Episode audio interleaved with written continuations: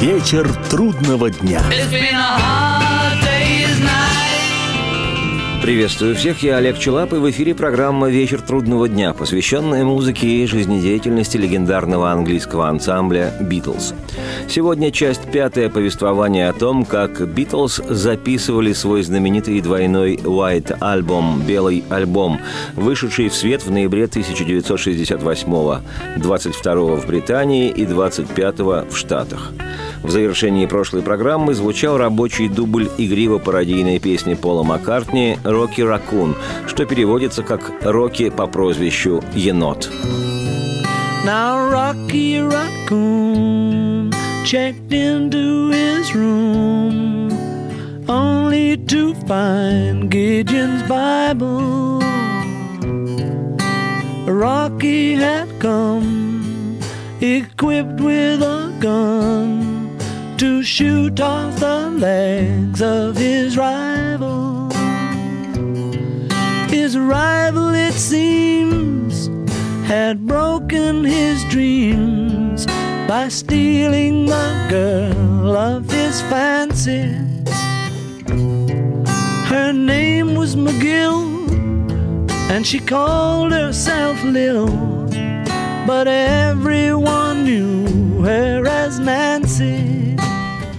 Очень хочется напомнить, что эту написанную в стиле рэктайм вещь «Рокки Ракун» Пол Маккартни сочинил с маленькой помощью друзей битла Джона Леннона и замечательного шотландского музыканта Донована Линча, имя которого, кстати говоря, в авторах «Рокки Ракун» не значится. В момент сочинения песни Маккартни, Леннон и Донован восседали на крыше ашрама своего духовного наставника Махариша Махиш Йоги, по приглашению которого прибыли в феврале 68-го в индийский Ришикеш, дабы очень сильно духовно просветлиться. Видимо, в один из моментов такого целенаправленного просветления, вдохнув на крышу глубоко и вдумчиво местного природного аромата, Маккартни и начал наигрывать на гитаре эту симпатичную мелодию, а не менее вдохновленные тем же ароматом Леннон и Донован подбрасывали Полу для новой песни слова. В результате получилась почти ковбойская вестерн-история о молодом из предгорий Дакоты американцы Рокки по кличке Енот, девушка которого, видимо, сильно утомившись красотами родной Дакоты, сбежала в город с отнюдь не местным красавчиком, который, как поет Пол, сам себя именовал Дэном. И главный герой песни, Рокки Енот, возревновал всерьез и решил проучить негодяя соперника. А надо заметить, девушка у енота Рокки была тем еще фруктом, с явной придурью подруга. По тексту песни ее звали МакГилл, но она сама звала себя Лил, хотя все вокруг знали ее как Нэнси. И вот в состоянии тотального рассверепелла Рокки Енот двигает в город, заявляется в местный салон, в котором и происходит в жизни горожан самое главное – и, завидев обидчика Дэна, который наставил ему Рокки Еноту рога, наставляет свой кольт калибра 38. Но Дэн Красавчик оказывается проворней, стреляет первым, и раненый Отелло Рокки Енот скошенным снопом валится в угол. После чего звучит типично салунная хонки-тонг пианино. На нем виртуозно сыграл на записи песни музыкальный продюсер Битлз Джордж Мартин. Ну а в продолжении истории к Рокки Еноту был вызван добрый доктор, доктор, от которого откровенно разило джином. Но Рокки, рванув ковбойскую рубаху на ковбойской же груди, сказал Эскулапу, что, мол, «Док, я должен как можно быстрее встать на ноги». И в последней строфе, как в американском фильме с классическим хэппи-эндом, Рокки не без помощи Библии Гидеона, которую проповедники общества Гидеоновы братья традиционно оставляли в гостиничных номерах, все же остается жив. Rocky Raccoon. Fell back in his room only to find Gideon's Bible.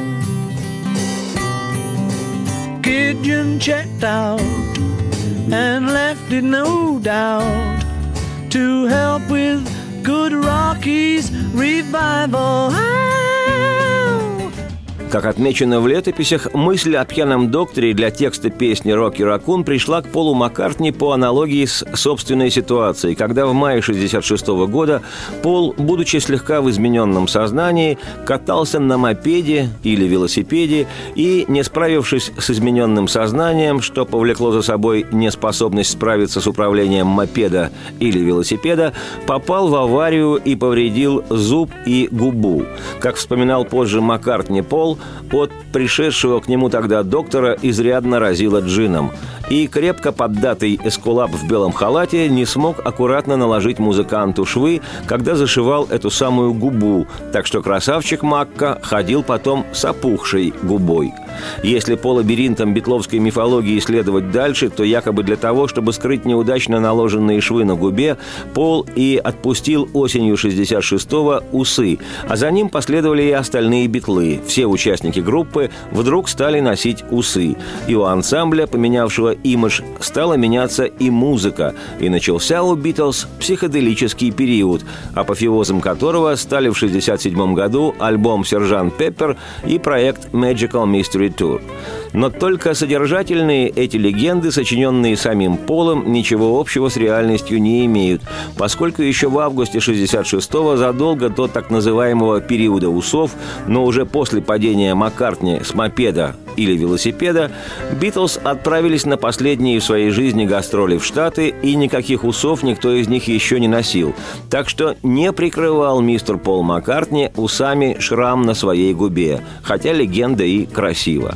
И уж если совсем глубоко зарыться в мифы Битлз, то в тот раз, когда в мае 66-го Маккартни попал в аварию, он якобы не то что губу повредил, а вообще не выжил, ушел к праотцам, и группа, дабы не прерывать свое триумфальное шествие битловской власти по планете, тайком от прессы и поклонников взяла в состав двойника Пола Маккартни, леворукого канадского музыканта, который якобы ничем от Пола настоящего не отличался ни в своих талантах сочинения песен, ни в певческом искусстве.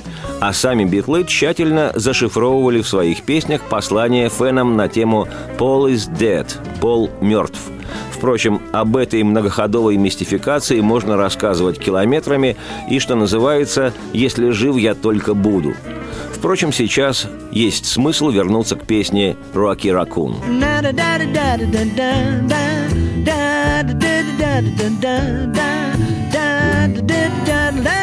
da da da da da da da da da da da da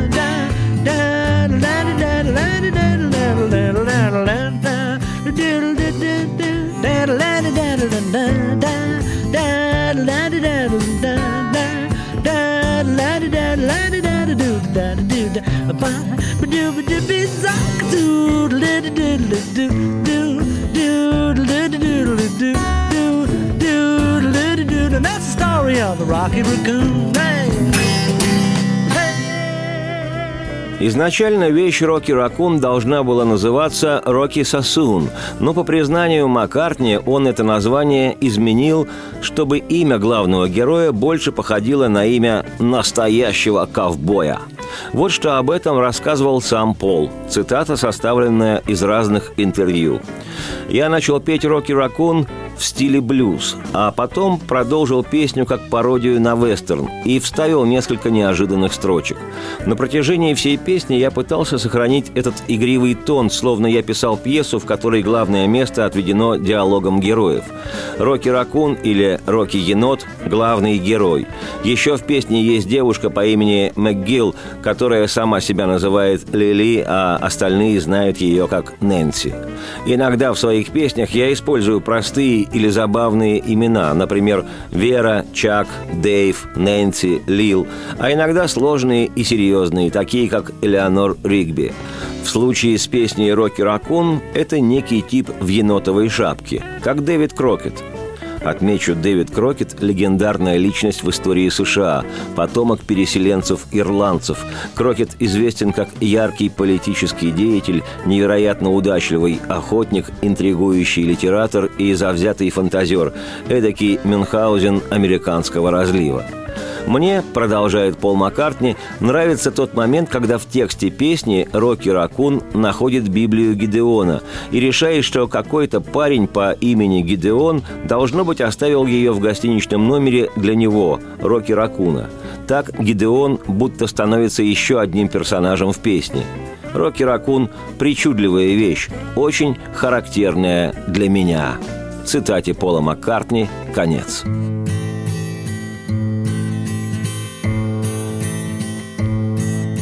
Now, somewhere in the black mining hills of Dakota, there lived a young boy named Rocky Raccoon. And one day his woman ran off with another guy, hitting young Rocky in the eye. Rocky didn't like that. He said, I'm gonna get that boy. So one day he walked into town, booked himself a room in the local saloon. Rocky Raccoon checked into his room to find Gideon's Bible. Rocky had come equipped with a gun to shoot off the legs of his rival. His rival, it seems, had broken his dreams by stealing the girl of his fancy. McGill, and she called herself Lil, but everyone knew her as Nancy. Now she and her man, who called himself Dan, were in the next room at the hoedown. A rocky burst in He said, Danny boy, this is a showdown. But Daniel was hot. He drew fast and shot. And Rocky collapsed in the corner.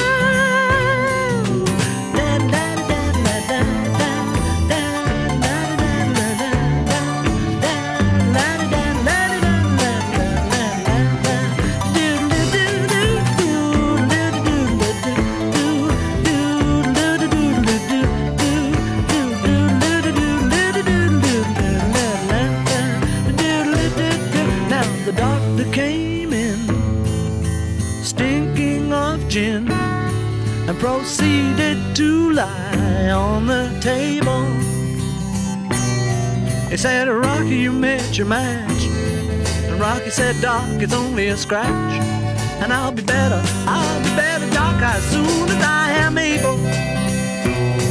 And now Rocky Raccoon, he fell back in his find Gideon's Bible.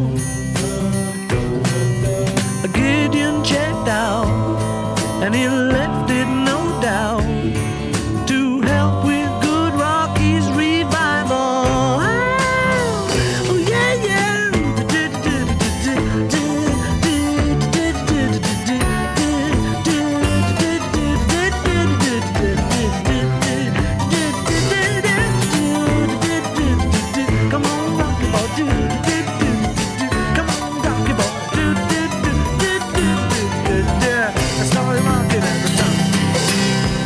Продолжает белый альбом «Битлз» песня барабанщика группы Ринга Стара «Don't Pass Me By» «Не проходи мимо меня». Это первая авторская песня Ринга в составе «Битлз». Don't pass me by, don't make me cry, don't make me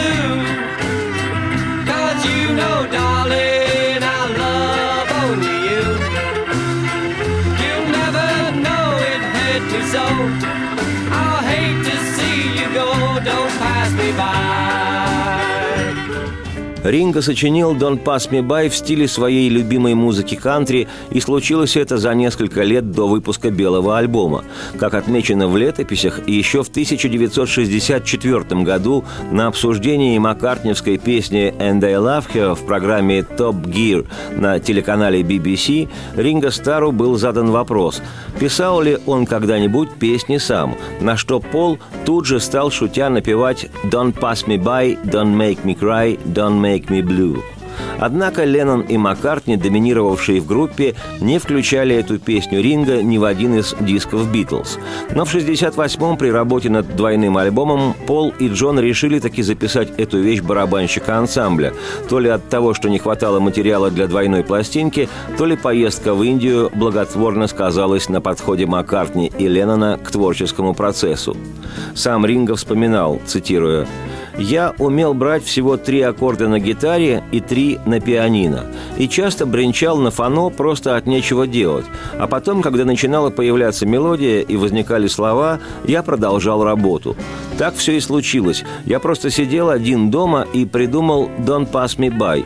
Мы сыграли ее в стиле кантри. Запись моей первой самостоятельной песни стала для меня очень важным и увлекательным событием, которое запомнилось надолго. Было здорово записывать эту вещь. Все старались мне помочь. А лучше всего звучал игравший в стиле кантри скрипач. Он просто зажигал. Цитате конец. Интересно проследить, как получился в студии конечный вариант песни. Сначала битлы сделали три дубля ритм-трека. Маккартни играл на пианино, а Ринга на барабанах.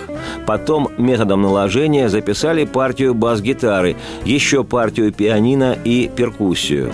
Затем сессионный музыкант Джек Феллон, давний приятель Битлов, записал партию кантриевой скрипки «Фидл». Ее будто бы сочинял битловский кудесник божественных звуков Джордж Мартин, после чего Ринга, впервые в жизни сыгравший на записи не только на ударных, но еще и на фортепиано, записал основной вокал.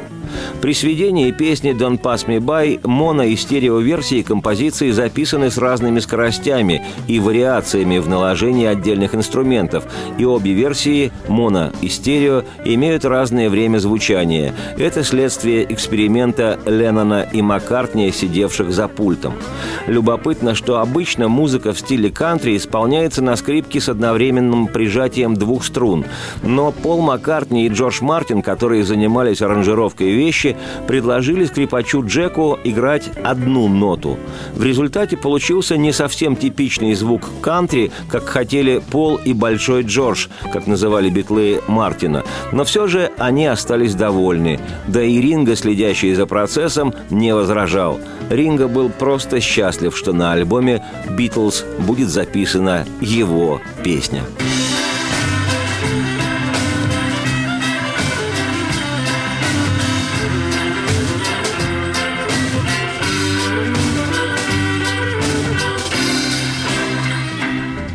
В одном из интервью времен работы над белым альбомом Леннон в духе своего язвительного юмора выдал такую фразу, цитата, «Мы только что записали две песни. Второй стала первая песня Ринга. Он сочинил ее сам во время летаргического сна». Цитате конец. Ну и еще относительно песни «Don't Pass Me By» мне встречалась вот такая информация, что, демол, выпущенная в Скандинавии на сингле, песня эта стала номером один – не знаю этого наверняка, но утверждаю со стопроцентной уверенностью, что «Don't Pass Me By» – первая песня Ринга в составе «Битлз». Я слышу звук шагов твоих. Двигаешь сюда, слышу звук шагов твоих, и что-то все никак. Жду, что, дорогая, постучишь ты в дверь мою, но, увы, увы, ни звука. Разлюбила ты меня – я слышу, тикают часы на полке на каминной, и двигаются руки-стрелки. Я сижу один. Мне странно, что ты где-то там, а я сам по себе. Тебя не видно. Неужели разлюбила ты? Не проходи же мимо, и не заставляй ты слезы лить, и не печаль меня, ведь знаешь, лишь тебя люблю, и никогда ты не узнаешь, как же больно видеть, как уходишь ты, не избегай, не заставляй ты слезы лить. А дальше сентиментальность Ринга в перемешку с его фирменным ринговским юмором. «Прошу простить, я сомневался и я был несправедлив, а ты попала в автокатастрофу, расстроенная уж очень ты была. Ты говорила, припоздаешь на час или на два, но я сказал, что все в порядке. Я жду тебя, я просто жду, чтобы услышать от тебя не проходи же мимо, и не заставляй ты слезы лить, и не печаль меня, ведь знаешь, лишь тебя люблю, и никогда ты не узнаешь, как же больно видеть, как уходишь ты. Не избегай, не заставляй ты слезы лить.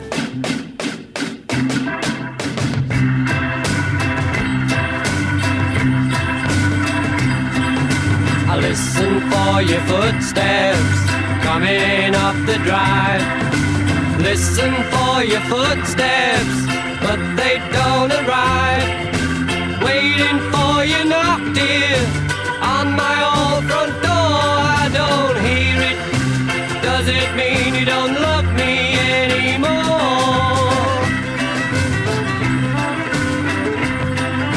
I hear the clock a ticking on the mantel shelf. See the hands are moving, By myself. I wonder where you are tonight, and why I'm by myself. I don't see you. Does it mean you don't love me anymore? Don't pass me by, don't make me cry, don't make me blue. Cause you know, darling,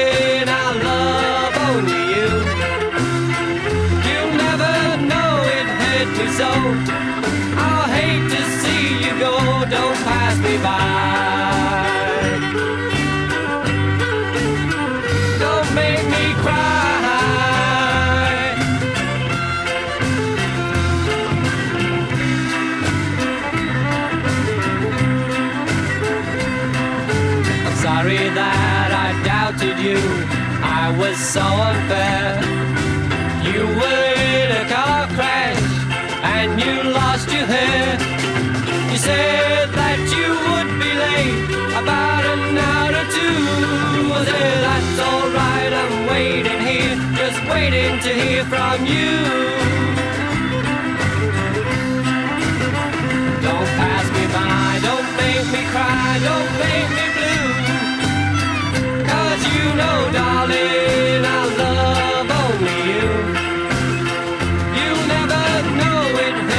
so. I hate to see you go, don't pass me by.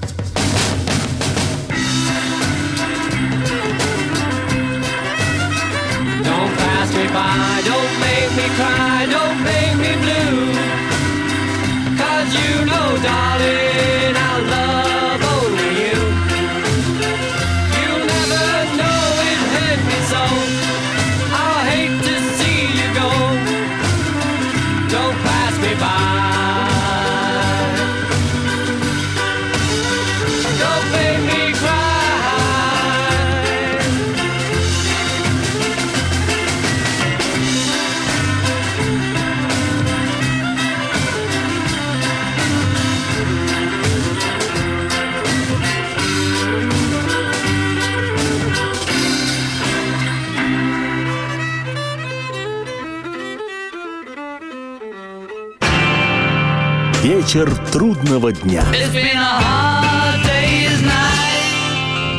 Меня зовут Олег Челап. Это программа «Вечер трудного дня», посвященная музыке и жизнедеятельности легендарного британского ансамбля «Битлз». Сегодня мы продолжаем рассматривать вслух двойной белый альбом, вышедший в свет 22 ноября 1968 года. Партия скрипки, завершающая песню Ринга «Don't Pass Me By», плавно, без пауз, переходит в искрометную песню Пола Маккартни «Why Don't We Do It in the Road?» Почему бы нам не сделать это на дороге?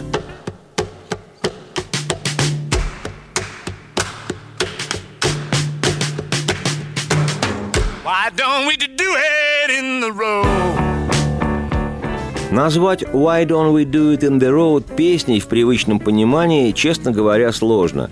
Эту 12-тактовую приблизованную вещицу длительностью звучания в 1 минуту 42 секунды Пол Маккартни сочинил в индийском Ришикеше, когда увидел, как на дороге совокупляются две обезьяны. По признанию Пола, его восхитила простота этого естественного акта по сравнению с эмоциональными проблемами человеческих отношений. Позднее Маккартни рассказывал, цитирую, Самец просто запрыгнул на спину самки и сделал свое дело. Потом через секунду-другую спрыгнул, оглянулся и как будто сказал «Это был не я». Она оглянулась, словно ее лишь слегка побеспокоили, и я подумал, как же у животных все просто. У нас же с этим ужасные проблемы. Why don't do it in the road? In the road? Why don't we do it in the road? Why don't we do it in the road? No one will be watching us. Why don't we do it in the road? Why don't we do it in the road? Don't we do it in the road? Why don't we do it in the road? Why don't we do it in the road? People won't be watching us. Why don't we do it in the road? Why don't we do it What do you think of all that? Do you think I could do it better? Записывая песню «Why don't we do it on the road» в акустической версии, Маккартни как будто нащупывает голосом оттенки эмоций, характерные для процесса соития. В окончательном варианте песня была записана в то время, когда Леннон и Харрисон работали в соседней студии над другими вещами. Джон Леннон, который считал вещь «Why don't we do it in the road» одной из творческих вершин Пола, обиделся на Маккартни за то, что тот сделал все без него, Джона Леннона, и объяснил, что это было характерно для 1968 года, когда все участники группы работали в основном сами по себе. Цитата. Это вещь Пола. Он записал ее сам в другой комнате. Именно так все и происходило в те дни. Он просто пришел и полностью сделал всю работу. Сам барабанил, сам играл на пианино и сам пел. Хотя признаюсь, что запись мне понравилась. Я не могу отвечать за Джорджа, но мне всегда было обидно, когда Пол затевал что-то без нас. Цитате конец. Маккартни же в свою защиту говорил, что Леннон работал один над произведениями «Revolution No. 9» и «Джулия», с белого альбома. А Ринго заметил, что выпущенная синглом годом позже ленноновская баллада о Джонни и Йоко и вовсе была записана без него, Ринго Стара, и без Джорджа Харрисона. Из особенностей записи песни «Why don't we do it in the road» бросается в глаза минимализм аранжировки, который Пол употребил в этой вещи. Песня начинается со звуков разных ударов. Это не только барабаны, но и постукивание по деке акустической гитары и хлопки в ладоши.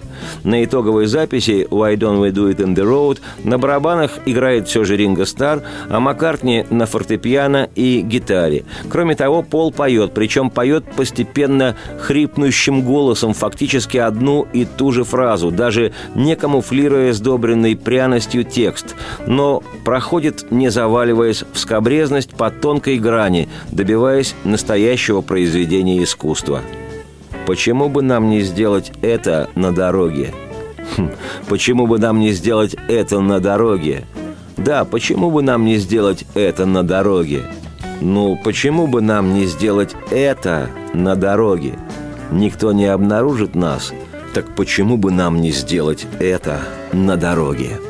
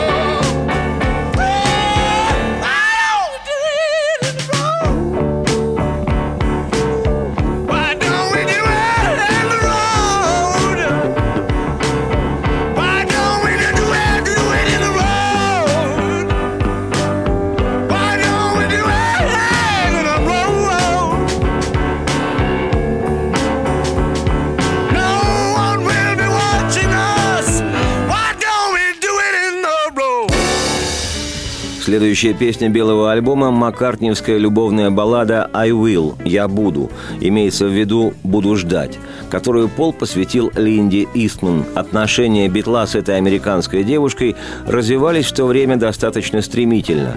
Пол, расставшийся незадолго до этого со своей невестой, актрисой Джейн Эшер, недолго оставался в одиночестве. Забегая вперед, скажу, что уже меньше чем через год, в марте 69-го, Линда Истман станет Линдой Маккартни. Время звучания песни «I Will» – 1 минута 46 секунд. Но группе понадобилось сделать 67 дублей этой виньетки, чтобы Маккартни остался доволен записью. Сам Пол играет на акустической гитаре и поет. Ринга отбивает ритм на маракасах и тарелках. Джон Леннон ударяет деревяшкой по металлическому предмету. Джордж Харрисон на записи отсутствовал. Текст песни – обычное, без затей, любовное половское барахло, чтобы не сказать лирика. Кто б знал, как долго я люблю тебя. Ты знаешь, я по-прежнему люблю. Ждал тебя я в одинокой жизни, и если ты захочешь, буду ждать и впредь. Люблю тебя всегда и навсегда. Люблю тебя всем сердцем. Люблю я всякий раз, когда мы вместе. Люблю, когда ты далеко. Работая с 65-м дублем, который Пол посчитал лучшим, Маккартни наложением записал бас-гитару. Ее партия лучшая, что есть в этой песне. А также прописал еще вторую акустическую гитару. В результате получилась симпатичная, хотя и несколько слащавая баллада, характерная больше для постбитловского Маккартни. Who knows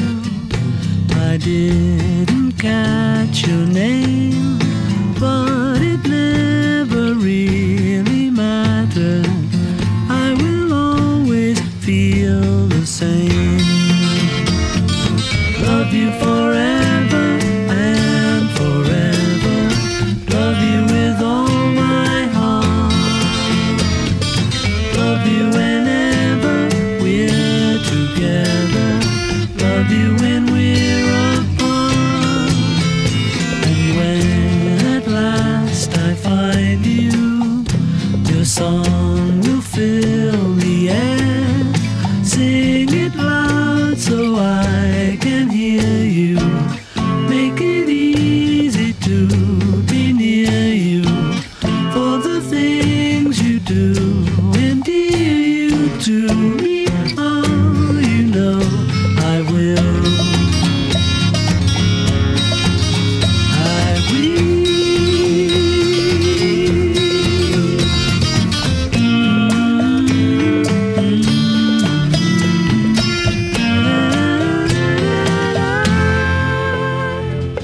Завершает первый диск двойного белого альбома «Битлз» еще одна баллада, на этот раз ленноновская «Джулия». Так звали погибшую в 1958 году мать Леннона. Джон записал свою песню самостоятельно под перебор акустической гитары. Арпеджиальному звукоизвлечению, примененному в этой песне, Леннона научил в Индии шотландский музыкант Донован Лич. Эта же техника игры на гитаре была использована Джоном и в некоторых других песнях с белого альбома, таких как «Dear Prudence» и «Happiness is a Long Gone». О них я уже рассказывал в предыдущих программах. Судя по рабочим дублям, техника игры перебором Леннону давалась не без труда.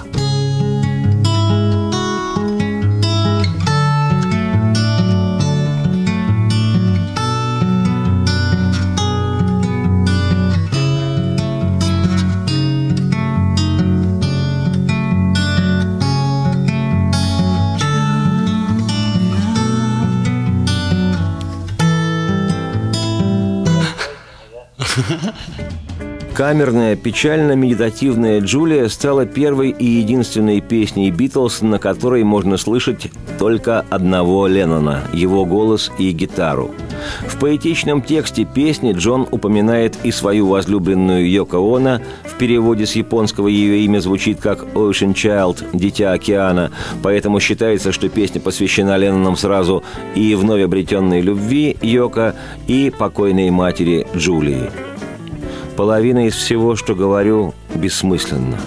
Но произношу лишь только, чтоб тебя коснуться, Джулия. Джулия, дитя морей, зовет меня, и пою я песнь любви, Джулия. Джулия, жемчуг глаз, ветра смех, зов твой, и пою я песнь любви, Джулия.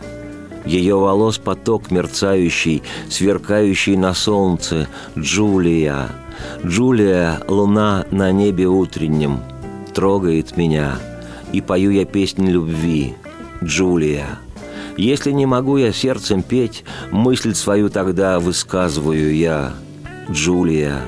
Джулия, сон песков, облаков тишь трогают меня, и пою я песнь любви, Джулия.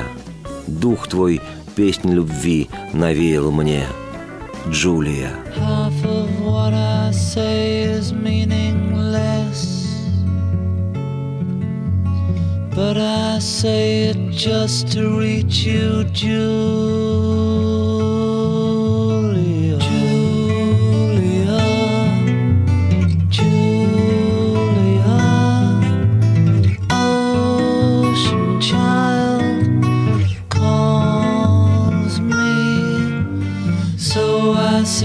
Song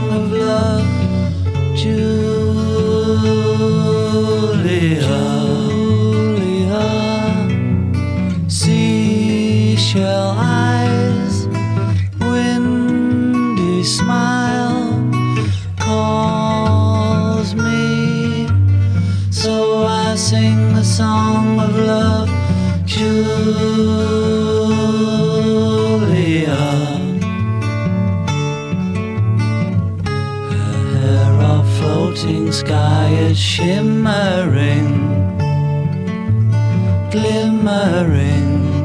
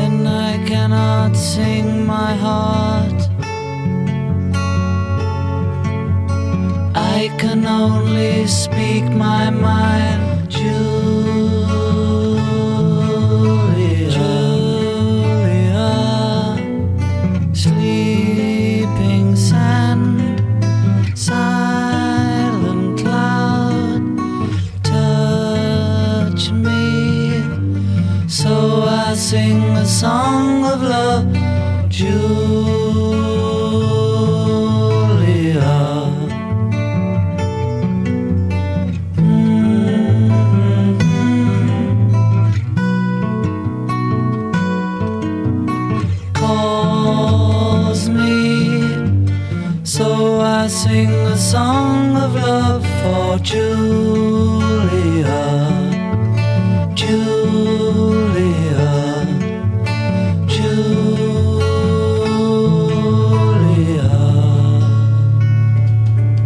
После столь камерной напевной поэтической баллады «Джулия» второй диск двойного белого альбома «Битлз», вышедшего в ноябре 68-го, начинается бравым рокером, который получил название «Birthday» – «День рождения». По воспоминаниям Маккартни, он написал эту песню вдвоем с Ленноном. Цитата. «Мы подумали, почему бы нам что-нибудь не написать. Взяли за основу гитарный риф и построили вокруг него песню. Несколько тактов поиграли одну мелодию мелодию, потом другую, написали текст, затем попросили наших друзей, которые были неподалеку, присоединиться к припеву. В общем, 50 на 50 – это песня моя и Джона. Мы сочинили ее на одном дыхании и записали в тот же день. Не помню, чтобы был чей-то день рождения, но, возможно, и был. Еще одна причина, почему мы ее написали, это то, что песня про Рождество или день рождения отличается особой живостью. Люди включают ее на праздниках, поэтому, я думаю, мы на это тоже рассчитывали. Цитате конец. Любопытно, что Леннон позднее говорил в одном из интервью, что песню «Birthday» они сочинили в Индии. Цитата. «Эта песня, как и все остальные композиции белого альбома, была написана в Индии. Однажды во время мантры мы сидели в горах и ели отвратительную вегетарианскую пищу. У нас была куча времени для творчества. Пол хотел сочинить песню про дни рождения. Вот мы и написали ее полная чушь, хотя в ней есть один интересный звук. Мы пропустили звучание пианино через гитарный усилитель и использовали тремоло, пожалуй, впервые. Цитате конец.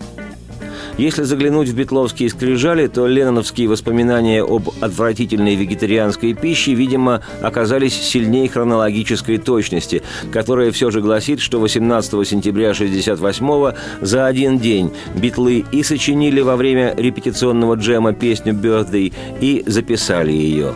Подробности уже в следующей программе, а сейчас я, Олег Челап, автор и ведущий программы «Вечер трудного дня», отправляю всех на день рождения.